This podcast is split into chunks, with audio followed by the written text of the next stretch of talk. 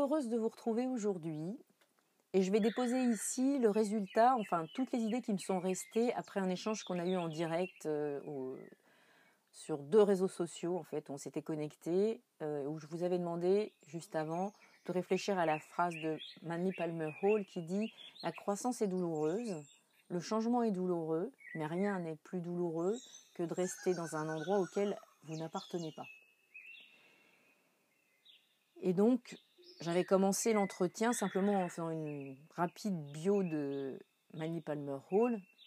Et puis, alors donc je vous invite à aller faire des recherches sur cette personne qui est vraiment quelqu'un d'assez euh, atypique, on va dire, euh, assez riche.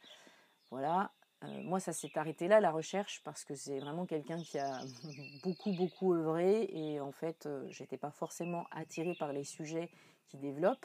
Simplement, ce que j'avais trouvé intéressant dans sa démarche et surtout dans, dans son impact sur le monde, c'est qu'il a généré chez notamment Ronald Reagan des idées positive. Voilà, il a enclenché des processus où la, vision des choses de manière positive a été euh, très impactante sur euh, la manière dont euh, Reagan s'est comporté. Et donc j'avais trouvé cette phrase en allant moi-même faire des recherches sur la joie de vivre. Et donc je m'étais retrouvée sur une plateforme sur laquelle il y avait des gens qui échangeaient sur ce que c'était pour eux la joie de vivre. Et une dame citait à la fin de son témoignage cette phrase. Donc ce qui m'intéressait en fait, c'était de voir ce que ça voulait dire la douleur et ce que ça voulait dire aussi de, se transformer et d'accepter de se transformer. Ce que ça voulait dire aussi euh, de rester là où on est et d'accepter en fait peut-être qu'on n'est pas forcément très bien là où on se situe. Donc pour amener le sujet, euh, je m'étais positionnée avec différents angles de vue en parlant évidemment de mon expérience personnelle et en relatant un fait euh, tout, à fait euh, anodin et personnel donc, qui s'est passé euh, quand j'étais assez jeune, dans les années 80, où mon prof de violoncelle m'avait confié les petits élèves de la classe parce qu'il estimait qu'il n'avait pas le temps, l'énergie suffisante à consacrer à des enfants de cet âge-là pour leur enseigner quelque chose qui soit profitable en fonction de leur âge. Et en fait, j'étais super contente de faire ça, j'étais ravie de le faire, d'autant plus que les enfants étaient heureux. Alors ça ne tient pas au fait que j'avais des grandes compétences pédagogiques, encore moins des grandes compétences techniques sur la technique de mon instrument, la pratique de mon instrument, mais en tout cas, ça tient au fait qu'on était très très heureux de se retrouver les uns et les autres. Et ça, c'est vraiment important. Et donc là, sur ce petit événement, il y a plusieurs manières de voir les choses. La première, en fait, c'est celle qui m'a été euh, rapportée par certains des parents de ces enfants qui trouvaient un petit peu euh, anormal, en fait, que le maître ne s'occupe pas de leurs enfants. Et en fait, ça, je l'ai chassé assez rapidement de mon esprit parce que euh, d'abord, premièrement, j'avais très très confiance dans mon prof. Et puis deuxièmement, moi, j'étais heureuse de le faire. Parce que les enfants, sans filtre, sans phare, me renvoyaient exactement ce que je leur donnais. Ils étaient heureux d'être là. Et donc, c'est deux angles de vue. Mon angle de vue à moi, c'est que mon prof m'a fait confiance. Il a détecté chez moi quelque chose que je ne connaissais pas et il a ressenti que peut-être je pouvais avoir un impact vraiment positif sur la manière dont ces enfants allaient pratiquer leur instrument. Voilà, ça c'est juste pour parler de l'angle de vue et de la manière dont on peut voir les choses et qu'il tient vraiment qu'à nous en fait de d'observer et de voir le verre à moitié plein en reconnaissant bien sûr que c'est pas facile et que ça demande euh, pour chacun d'avoir envie et la ressource de voir le, verre à moitié plein. Voilà. Donc ça c'est euh, ce que j'applique en fait aux gens que j'accompagne, c'est d'essayer de voir le verre à moitié plein. Voir le verre à moitié plein, ça permet quand les choses deviennent douloureuses, d'accepter que ces choses soient douloureuses et puis d'essayer toujours de voir euh, le bout du tunnel, donc le verre à moitié plein, ou enfin de s'accrocher à quelque chose de positif pour avoir la possibilité d'accepter ce qui est douloureux et peut-être d'accepter que quelque chose change. Euh, ça, ça parle aussi des, vagues émotionnelles. On en a tous. Et bien souvent, on se rend compte qu'on est euh, en haut de la vague après avoir vécu un creux de la vague. C'est-à-dire que le creux de la vague, on peut le vivre pendant des semaines, des heures, des minutes, enfin, ça dépend de chacun. Et puis pas savoir qu'on est au creux d'une vague parce que ça peut être un effet euh, euh, d'une petite chose, et puis surtout ça peut être une situation qui perdure.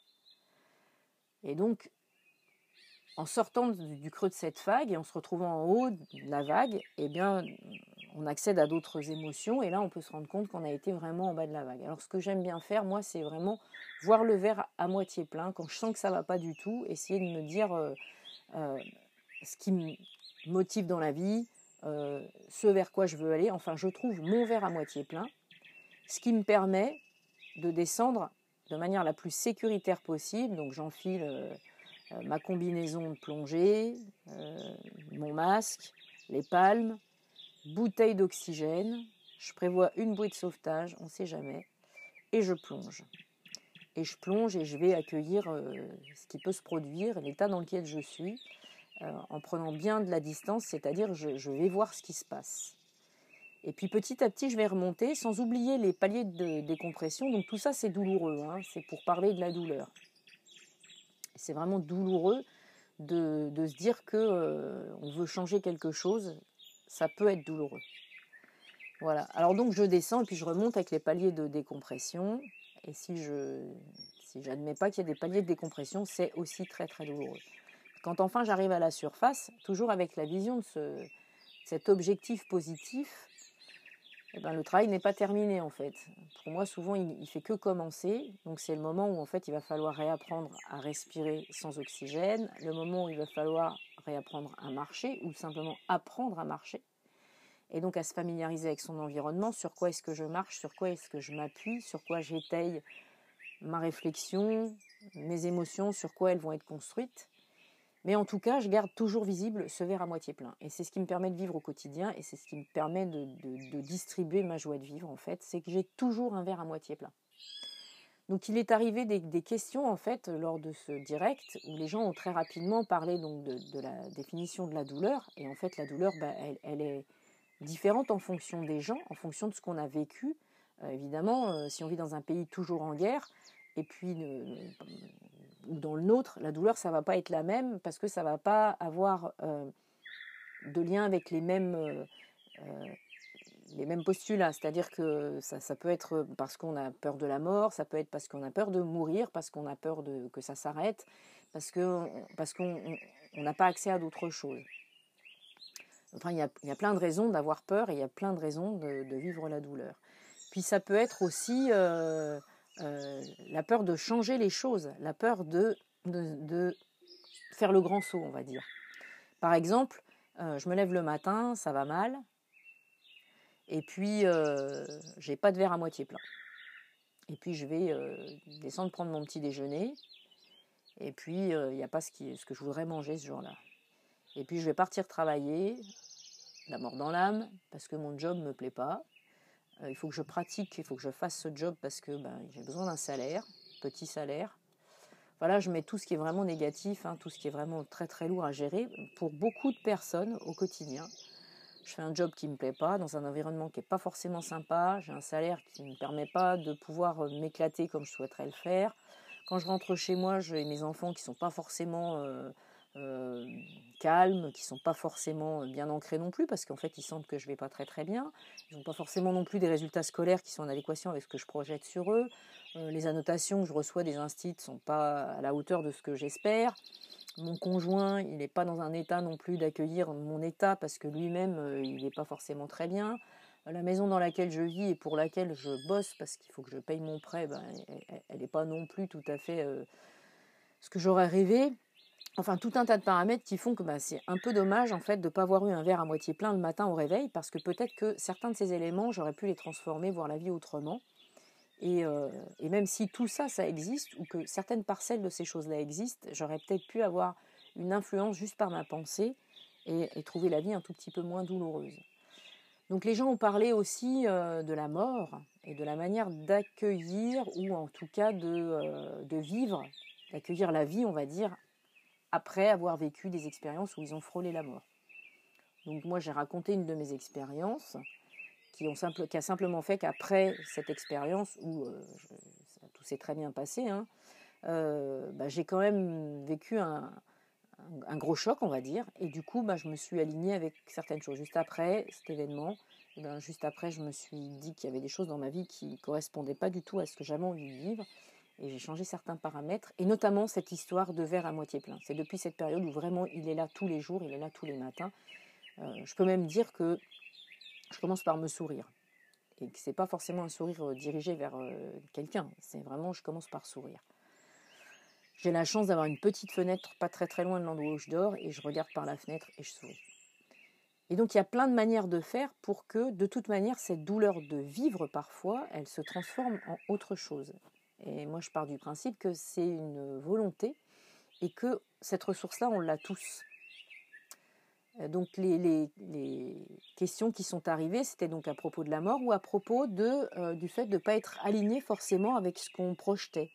Donc comment essayer de, de s'aligner quand on, sent qu'on est bien dans sa vie, mais qu'il y a des endroits de notre vie avec lesquels on n'est pas tout à fait en phase? Et là, moi, j'avais un conseil, qui, était un conseil que je, m'applique en fait, c'était de voir dans, tout ce qu'on faisait dans la vie euh, l'endroit où on était le plus à l'aise. Donc pour une personne, par exemple, c'était une personne qui enseignait le pilate, et donc je lui disais, mais en fait, euh, prenons ça, tu aimes enseigner le pilate. Alors en gros, ça, ça c'est le gros, le gros paquet. Qu'est-ce qu'il y a là-dedans qui fait que tu es heureuse? Est-ce que c'est le fait d'enseigner auquel cas tu peux enseigner n'importe quoi à n'importe qui, dans n'importe quelle condition? Est-ce que c'est le fait d'enseigner cette discipline, auquel cas pratique davantage cette discipline, euh, euh, soit vraiment performante là-dessus, euh, documente-toi, fais un maximum de formation avec un maximum de personnes. Est-ce que c'est le fait d'enseigner à des gens que tu as devant toi, donc ce que tu aimes c'est le rapport aux personnes, la présence des gens, donc ça c'est pareil, si c'est cette chose-là, eh ben, mets l'accent sur ça, croise un maximum de personnes, impacte-les dans leur vie en, étant présente dans leur vie. Est-ce que c'est le fait de prendre la parole? Donc, si tu es un, orateur né, ben, euh, sois un orateur ailleurs que euh, pendant tes cours de pilates. Euh, est-ce que c'est simplement le fait que à ce moment-là, toi-même, tu te déconnectes de tout ce qu'il y a autour de toi, enfin en dehors de ce cours auquel cas passe peut-être plus de temps à vraiment t'immerger et à, te recentrer sur ton être profond, médite encore plus.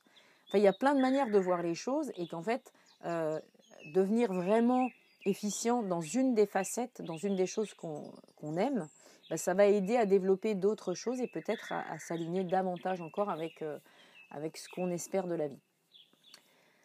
Euh, d'autres questions sont arrivées, donc il y avait euh, la mort, il y avait la manière d'aborder le quotidien, la manière en fait de simplement se reconnecter avec son être profond, avec sa maison, dans sa maison intérieure. Et là, j'ai conseillé aux gens d'aller voir le travail que faisait mon ami Pascal Ken, justement, sur les maisons intérieures. C'est assez remarquable, où beaucoup de choses sont en lien l'art pictural, mais c'était un musicien, donc également la musique, et puis des tas d'autres choses, les mots. Et euh, en tout cas, tout ça, ça parle des émotions et ça parle du fait que euh, être connecté à ce qu'on est, bah, ça aide justement à accueillir le changement et à pouvoir le vivre de la manière la plus harmonieuse possible. Ça n'empêche pas que les choses sont douloureuses. ça, ne veut pas dire pour moi qu'il est euh, incontournable de vivre dans la douleur pour accéder à d'autres euh, stades de vie et, d'éveil. Mais qu'en tout cas, la douleur, elle peut être présente et qu'on peut s'en sortir aussi. Voilà. Euh, je suis revenue sur la mort en ayant vraiment la conscience qu'en plus on vit là en ce moment une période très particulière puisqu'on est donc pendant cette période de confinement où les gens en fait convoquent leur peur, non pas de la mort mais de la souffrance. Et puis pour certains c'est très compliqué parce que effectivement ils sont très très proches de personnes qui ont été contaminées ou de personnes qui sont mortes. Euh, il y a aussi des gens qui, eux, euh, œuvrent tous les jours en étant sur le terrain, donc des soignants, et qui, du coup, euh, je comprends très bien que eux n'aient pas du tout le même, le même recul. Et quoi que je pense que, au contraire, plus on est proche, plus on peut prendre de recul. Voilà globalement ce qui s'est passé lors de, ce direct, il y a eu des tas d'autres choses évoquées. Et si vous, ça vous, ça vous motive pour réfléchir, eh ben c'est super en fait. Ce sont simplement des petites graines qu'on sème. J'ai simplement pu redire ma, mon enthousiasme à partager de la joie de vivre et à seulement faire ça, parce que pour moi c'est ce qui est primordial et qu'il n'y a que de cette manière qu'on peut vraiment influer sur le monde. C'est-à-dire en partageant ce qui est bon. Ça nous a permis d'aborder un tout petit peu également la notion de ce qui se passe avant et après la vie. Qu'est-ce qu'on est? Où est-ce qu'on va? Qu'est-ce que c'est que l'énergie? Comment ça circule? Et c'est pareil, là, il y a eu des, points de vue assez intéressants sur la manière d'appréhender euh, cette fin euh,